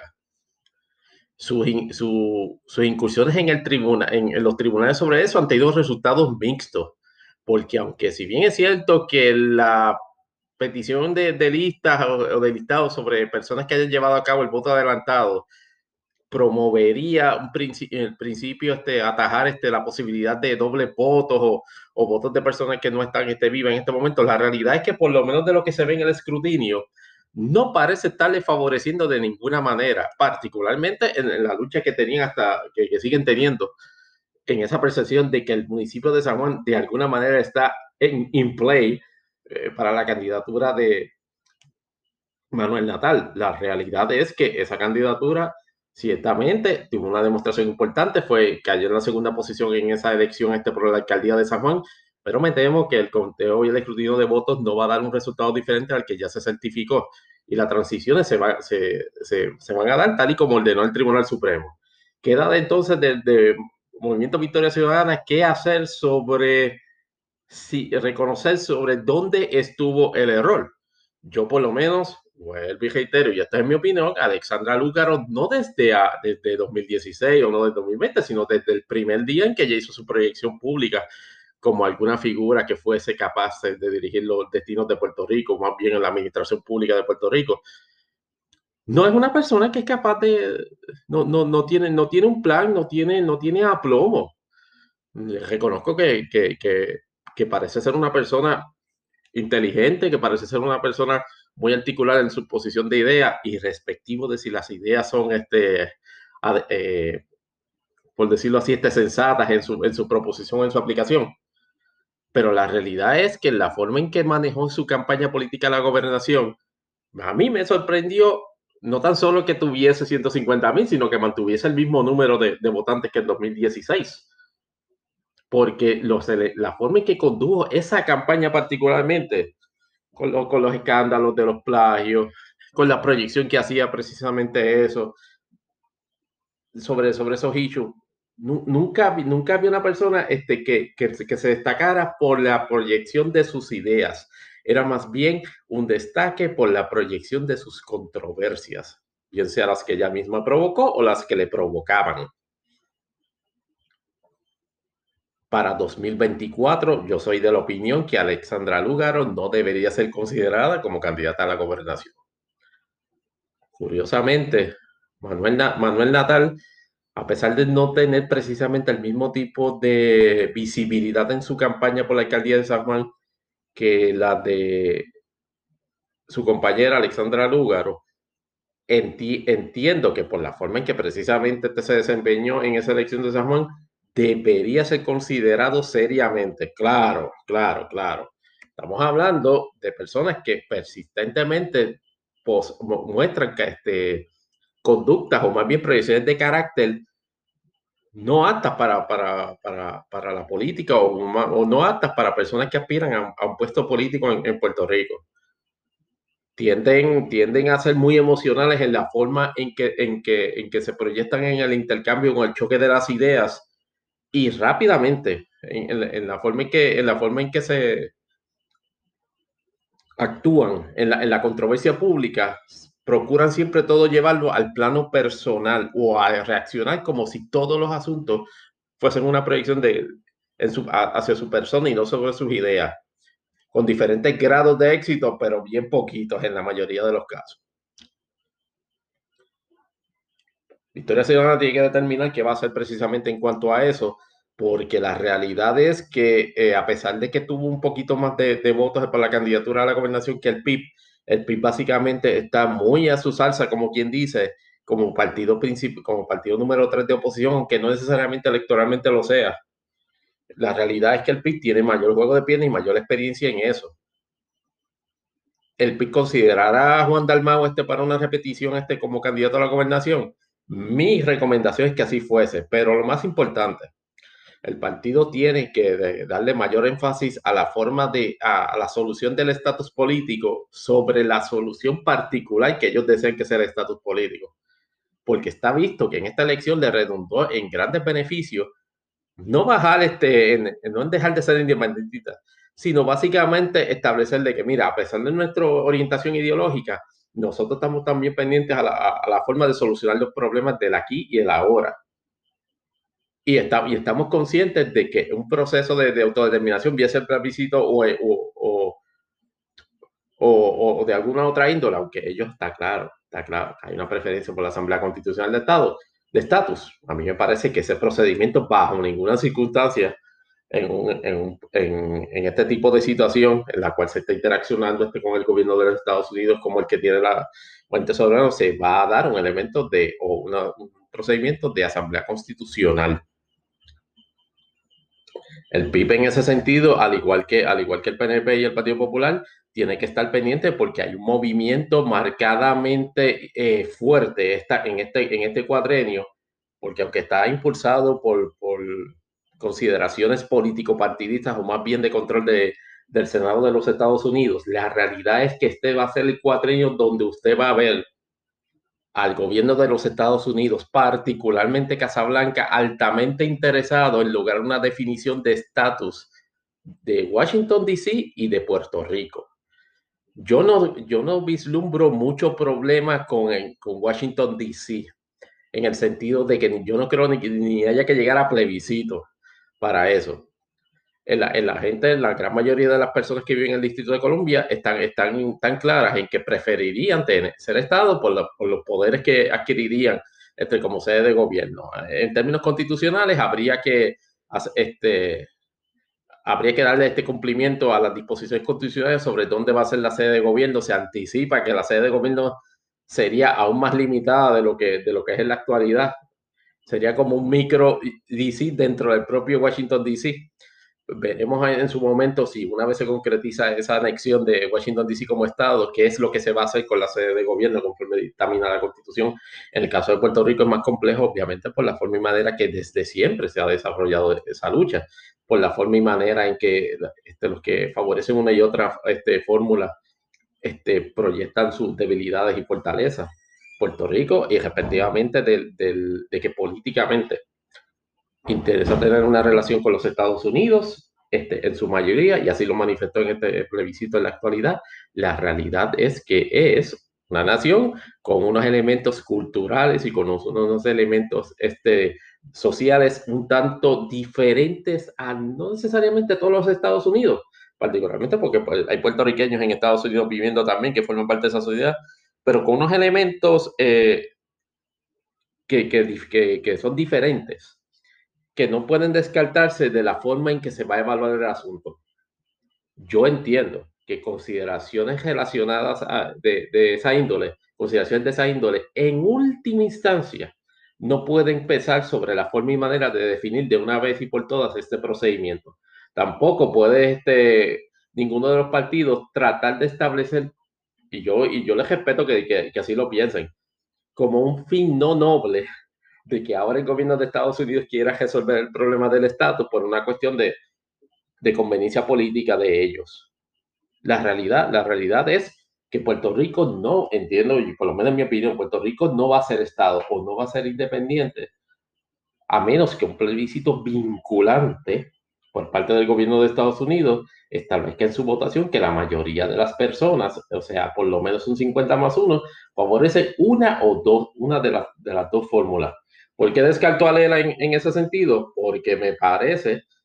que la discusión establecido desde años ya sobre, sobre ese asunto eh, con el propósito de resolver el estatus colonial y con el propósito de no complicar aún más la deseabilidad que tendría este, el gobierno de Estados Unidos de incorporar a Puerto Rico como Estado, no creo que vaya a ser favorecida la inclusión del el estatus quo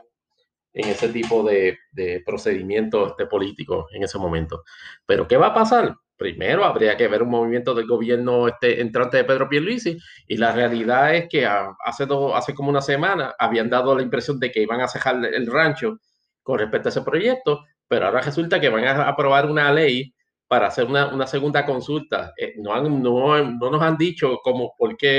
cómo eso se va a integrar al procedimiento en Estados Unidos y si va a ser vinculante o si vamos a ver a que sea vinculante de parte del gobierno de los Estados Unidos, pero no los dirán este a partir del 4 de enero si se animan o, otra cosa u otros intereses no predominan en esa discusión. Seguimos. Y ahora vamos a algo completamente diferente o que no se había hecho en, en este podcast anteriormente. It's time for Animaniacs, and we're zany to the max. So just sit back and relax. You'll laugh, you can laugh. We're Animaniacs.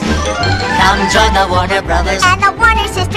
Just for fun, we run around the Warner movie lot. They lock us in the tower whenever we get caught. But we break loose and then the moose, and now you know the plot. We're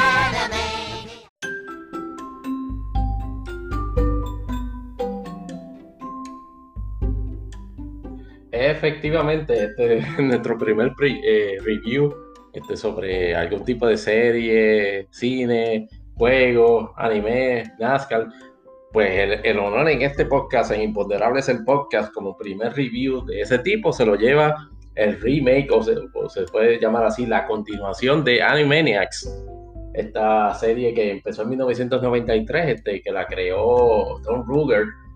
eh, más bien este, llevado de la mano de Steven Spielberg, que ya para esa época pues tenía varios éxitos este, a través de su compañía Amblin Entertainment, la productora de la super exitosa película E.T., no tan exitosa en, en, los Oscars, pero sí éxito de taquilla y fenómeno cultural. Pues ya para la época de los eh, principios de los 90, Steven Spielberg empezó a, a, entenderse con, con, Warner Brothers con el propósito de desarrollar toda una serie de proyectos de animación este, a través de Amblin Entertainment, este, utilizando pues a veces este, eh, conceptos derivados este, de Looney Tunes y de algunos otros elementos este, de, de toda esa playa de, de, personajes que tiene Warner Brothers. Pero en esta ocasión este, utilizó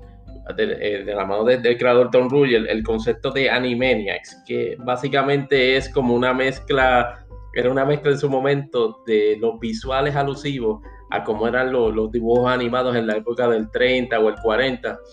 con un elemento temático en, de tipo, tipo show de comedia, tipo show de variedad, pero con una dosis bien marcada. Y mientras más uno más mayorcito era, más se va a dar cuenta de que el, show operaba en dos tracks. Y de hecho así opera en su, en su continuación actual un elemento de, visual, de comedia, este, de, de, dibujo, este, alusivos este, o más bien atrayentes a la, a la grey infantil, como se decía antes en, los locutores de radio, pero todo un elemento de contenido, de chistes, de comedia, de situaciones, de, de, de, de autoburla, de lo que se llama ahora ser bien meta o bien mera, de, auto, de autorreferencia descomunalmente alto. Y eso, eso, eso eh, mezclado también con un elemento adulto en, muchos de los elementos de, la, de la, comedia, valga redundancia. Lo hizo tremendo éxito este, en términos de, de, show de televisión. De hecho, este pasó del, llamado límite de 66 episodios que de este tipo de, de proyecto allá para, de televisión para la época de, para la época de antes, pues se, establecía que un, proyecto de televisión se permitía realizar a, a los sumos 66 episodios con el propósito de ser vendido en mercados locales a través de lo que se llama sindicación. Animaniacs en esa primera este, incursión este, duró 99 episodios y estuvo en dos cadenas. Primero empezó como parte del bloque de Fox Kids y luego hizo su transición a Kids WB, donde finalmente este, pues, fue, fue finalizada la, la, serie. Eh, siempre, siempre ha sido un, fenómeno de culto, particularmente todos los que somos Gen X, este, de alguna manera u otra, pues nos identificábamos con Jaco, Waco y Dot, este, los, tres hermanos Warner, este, y toda la serie de personajes que, que, salían, particularmente Pinky and the Rain, este, Skippy the Square, Slappy the Square, este,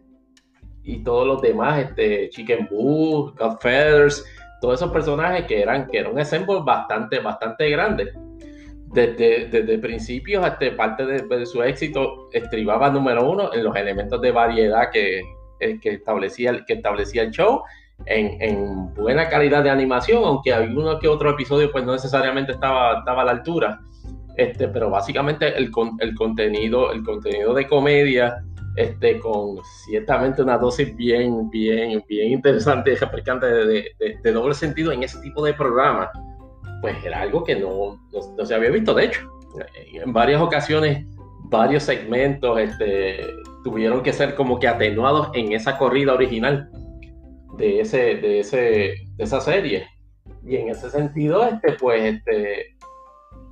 al final de, al final de su corrida tuvo, tuvo una acogida este, de culto, a, pesar de los pasados 22 años, gente siempre los tenía el recuerdo. Este, eh, recientemente, me parece que en,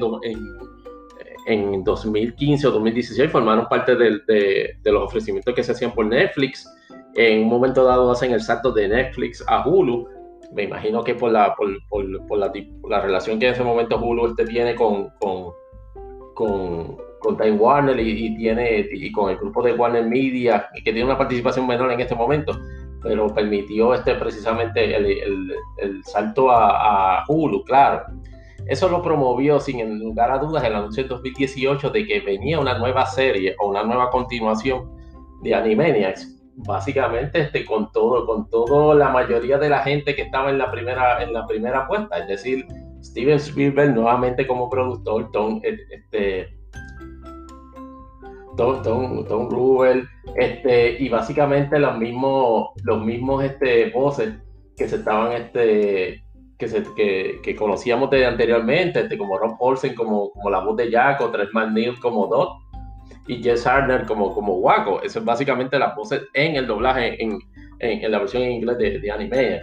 Y básicamente pues también era de, de era, era, era inevitable que también regresaran Pinky and the Brain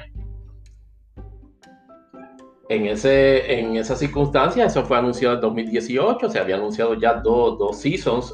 eh, confirmados para ser estrenados a través del servicio de, de Hulu. Eh, dos años, uno quisiera decir que se fueron a las millas, pero en realidad no, no fue así. Este, se pasó bastante tiempo y, y, efectivamente acaban de estrenar el pasado, el pasado 20 de, de noviembre.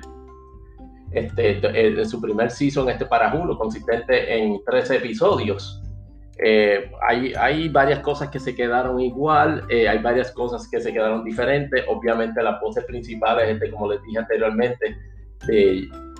Jaco, este, Waco y Doc, Olsen, McNeil y Harner se, se, quedan y básicamente también este, la, las voces de, de, los personajes de Pinky and the Brain. Eh, el look de, la, de la animación, más bien el look de anime, no parece para nada alterado. De hecho, este, se toma sumo cuidado de básicamente darle un carácter moderno tanto en la animación como al estilo, este, pero sin, sin ser demasiado dramático en ello. Es, es algo, es, algo más adherido al, a la, al principio de que si no está joto, no lo, no lo arregle. Donde empieza usted como fanático de Animaniacs este, de, de antes, o como fanático de, que, de ahora que vio los episodios, los, los, primeros 99 episodios por Hulu, donde va a notar quizás este, unos cambios en la temática. Sí, sigue habiendo este, la, el, el, el, doble sentido, aunque no tan prominente. Sí, sigue habiendo este, la, la autorreferencia en el, en el humor. Sí, sigue habiendo este, la, la música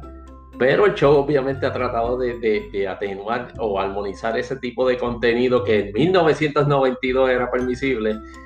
no traerlo acá a 2020. Particularmente cierto humor que se pudiese considerar como que medio sexista, misógino. Eh, no esperen, por lo menos este, en, este season que acaba de, salir, alusiones a Hello Nurse y la, y la aparición de, de, la famosa enfermera no ha salido en, este season actual de Animaniacs. Alguna gente pues le, le, creará cierto tipo de decepción, a otra gente no. El humor político este, de, de Animaniacs este, siempre fue presente en, en, su primera apuesta y en su continuación no ha dejado de ser así. Sin embargo, obviamente uno conoce de dónde viene, de viene, viene el golpe. O sea, Steven, Steven, Spielberg no es precisamente un operador o un operativo o un pundit republicano en, ese contexto, este, el, el, humor, tanto de Ruger como de Spielberg, en, que, le inyectan a, esta, a, esta, nueva apuesta de Animaniacs, es esencialmente bastante, bastante, y esto lo digo con, con, sinceridad, yo personalmente, como no soy fan de Donald Trump, no tengo ninguna molestia en cuanto a eso. Sin embargo, la realidad es que la, comedia constante es básicamente SNL versión animada en, ese, en aspecto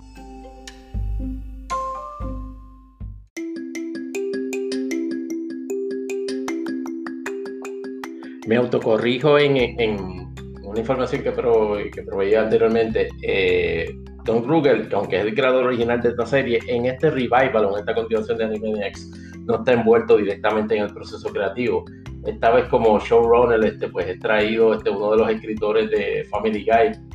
Wesley, Lee Wild. Así que eh, ciertamente el, el, el, estilo de parodia, a, veces político que usted ve eh, en, Family Guy, obviamente un show TV 14, pero lo ve ciertamente en cierta dosis de él en, acá en, en esta nueva apuesta de Animaniacs. En términos de producción de animación, este, el, el, show original trata de emular lo mayormente posible al estudio, uno de los estudios que mayor participación tuvo en la producción de la producción original, valga la redundancia, de Animaniacs, que es, irónicamente, un estudio de anime y uno de los estudios de anime más viejos, el Tokyo Movie Shinsha. básicamente ha hecho como 300 millones de, series de anime e inclusive intervenido en toda una serie de trabajos de animación este, en, en americanos, por ejemplo, Real Ghostbusters, Spider-Man and His Amazing Friends, este, y toda una serie de, de, de series de, americanas que han trabajado y por supuesto el triunvirato, el triunvirato de, de series este de, de, Spielberg este para, para Warner Animation, Warner Bros. Animation, que eran obviamente Tiny Toon Adventures, que por cierto tiene un revival también próximamente de Tiny Toon Adventures este, para el servicio HBO Max. Este, y el tercero de ese triunvirato, que es Freakazoid, una de las series este, más, diríamos así, más sofisticadas. Yo diría que la, de las tres series, la más sofisticada de Spielberg en, ese sentido era Freakazoid. Eh, no se sabe si efectivamente va a haber un revival de Freakazoid próximamente, pero no lo descarto. Pues básicamente este, en el estilo de animación, este, la nueva serie trata de emular lo, lo más posible este, al estilo que, que predominaba en el trabajo de Animaniacs para, con Tokyo Movie Shinsha, y básicamente pues en la combinación de varios estudios, este, particularmente de Filipinas y de Canadá, se trabaja el nuevo estilo este de, de, los hermanos Warner y de Pinky and the Brain. No muchas variantes, básicamente trayendo elementos de, de estilo en, en, en su línea más contemporáneo una animación este, que ciertamente es más consistente en los tres episodios, que eso era un problema que, que se tenía en la puesta original, este, y obviamente pues como el propósito era mayor cantidad de episodios, no necesariamente mayor calidad o mejor calidad, trabajábamos siempre en, esa, en, esos, en esos tiempos con estar expuesto a diferentes grados de calidad en la, en la animación. De hecho, este, en, como parte de, de, de, varias secuencias interesantes que tiene Animaniacs, una de las que más se esperaba y según salió en el, en el preview, había sido una, una, secuencia en la cual este, los Animaniacs este se envuelven en una, una, secuencia de batalla de anime, tipo, tipo, tipo anime. Este, básicamente esa, esa, esa, esa secuencia quedó espectacular. Fue trabajada curiosamente no por un estudio de anime eh, japonés, sino por un estudio de, de animación básicamente dedicado este, a, a los videojuegos.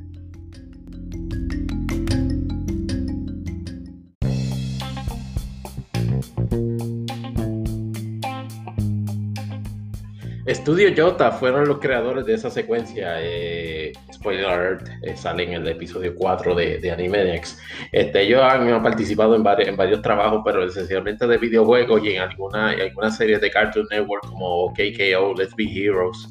entre otras. Espectacular secuencia, dicho sea de paso, muy, muy fiel al medio y me sorprendió porque normalmente uno espera, que, un estudio japonés de anime sea el que, que intervenga en eso, pero el, anime como medio ya está trascendiendo a nivel mundial, no tan solo en, afición, sino en producción. Este,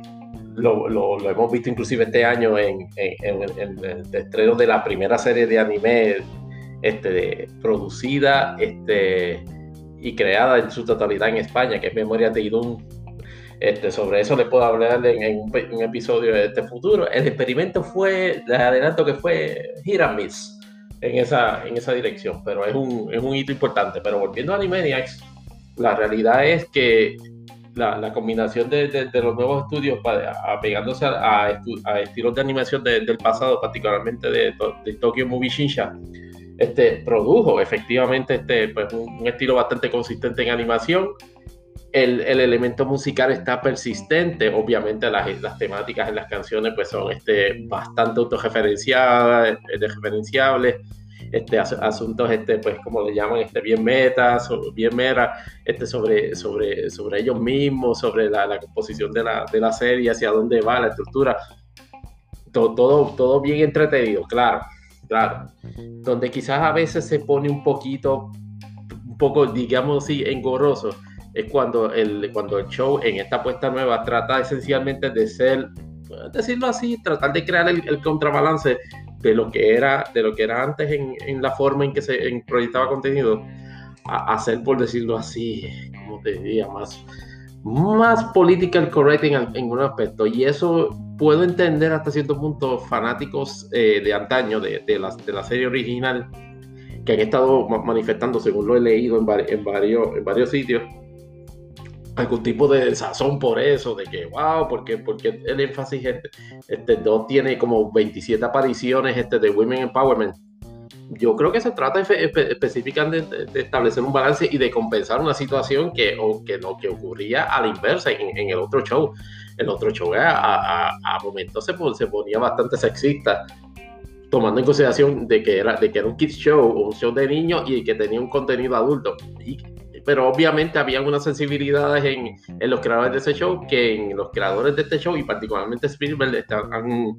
han, se, han, se, han, dado cuenta de que había que crear un contrabalance, que si hay que eh, recalibrar para establecer un mejor elemento de eso y no convertir al, al show, que de hecho lo es una parodia de cuánta tendencia social ha habido en, en, en, su, en los, los 90 cuando los hubo y ahora en el 2020 que si veremos algún tipo de corrección en ese, en ese estilo en, en el segundo season, está por verse. En, en, cuanto, en cuanto a recepción, este, la, la, recepción ha sido buena, particularmente con los fans originales este de, de, la, de la serie. y que el elemento del nostalgia está presente y obviamente el, humor este autorreferencial de Animaniacs eh, es un palo este con, con, ese tipo de fanaticada y verle a ellos aplicar ese tipo de humor a ejemplos contemporáneos. En su primer episodio básicamente este, asimilan lo que ha ocurrido en los pasados 22 años y ya establecen la premisa de que ya está en capacidad de parodiar todo lo que ha pasado y lo que está pasando a pesar de eso, pues hay alguna falla quizás en el timing cómico de, los segmentos de Animaniacs. Pinky and the Brain, sin embargo, continúa, debo decir que continúa tan interesante como, como antes. E inclusive eh, llama la atención de que, de que hay elementos este, prevalecientes en la trama. Lo van a ver este, con, con un par de personajes nuevos que trae, que trae Animaniacs en esas secciones de Pinky and the Brain. Siguen siendo los mismos dos ratones que torpemente tratan de conquistar al mundo. Este, básicamente pues, eh, siempre parte de la premisa de, eh, de Brain en una combinación de ego y, y, soberbia, de que siempre las cosas pasan, le, salen mal, pero no por culpa de él. Y Pinky básicamente going for the ride, como, como se dice por ahí. Este, pero el, el, el, sentido, el sentido de comedia, lo, divertido de las situaciones, este, la, lo, lo, lo, fascinante que es verlos este, este, volar en canto cada vez que intentan un plan y no le sale, sigue siendo, sigue estando este presente en esta nueva, en esta nueva interacción de Animaniacs. Eh, han traído nuevos personajes o nuevas secciones nuevas.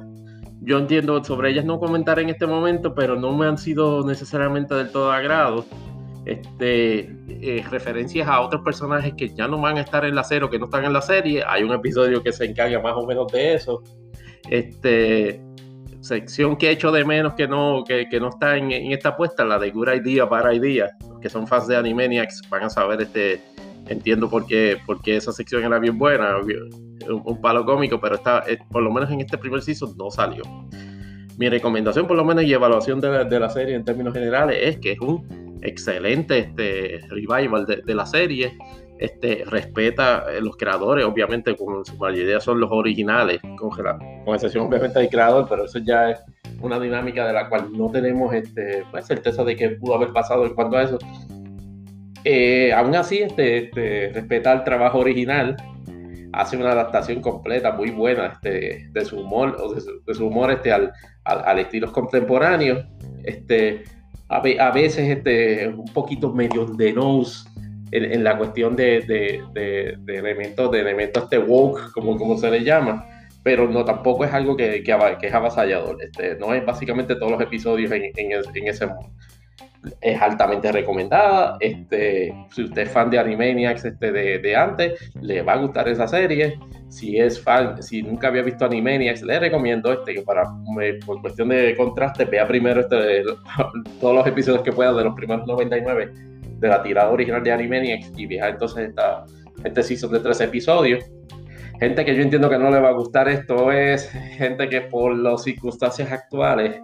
pues son fanáticos de Donald Trump, no les va a gustar este show porque básicamente no, no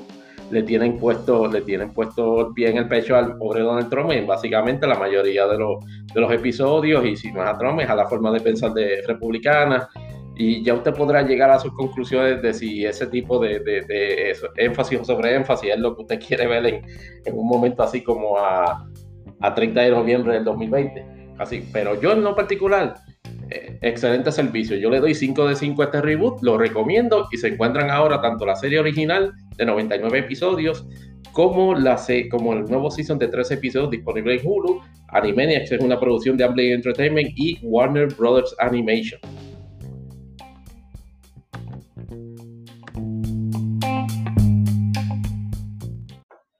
Bien, quedando este, nueve minutos para no pasarme del término de nueve horas, creo que debo dar por terminado el episodio número dos de Imponderables, el podcast. Les agradezco su paciencia este, escuchando este nuevo episodio. Les recuerdo que para comentarios, eh, críticas, preguntas, burlas, este, risotadas este, en audio, se pueden comunicar este, a mi dirección, a mi dirección en, en las redes sociales, este, particularmente en Twitter, Estoy como Tony Barrios underscore 24. Tony Barrios underscore 24. También me pueden conseguir en nuestra dirección de correo electrónico acá que el podcast tiene. No, voy a decir cómo es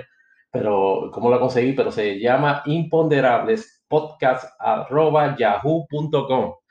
Recuerden, también pueden enviar sus preguntas, comentarios, este, reacciones, todo lo que ustedes quieran a imponderables podcast yahoo.com. Les repito, imponderables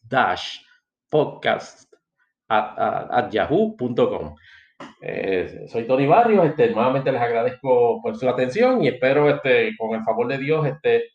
antes de que llegue el bono, o bueno, si llegó ya, este, este, llegarle al episodio 3 y prometo ir acortando el tiempo en la medida de que sea posible. Nuevamente, gracias y nos veremos luego. Bye bye.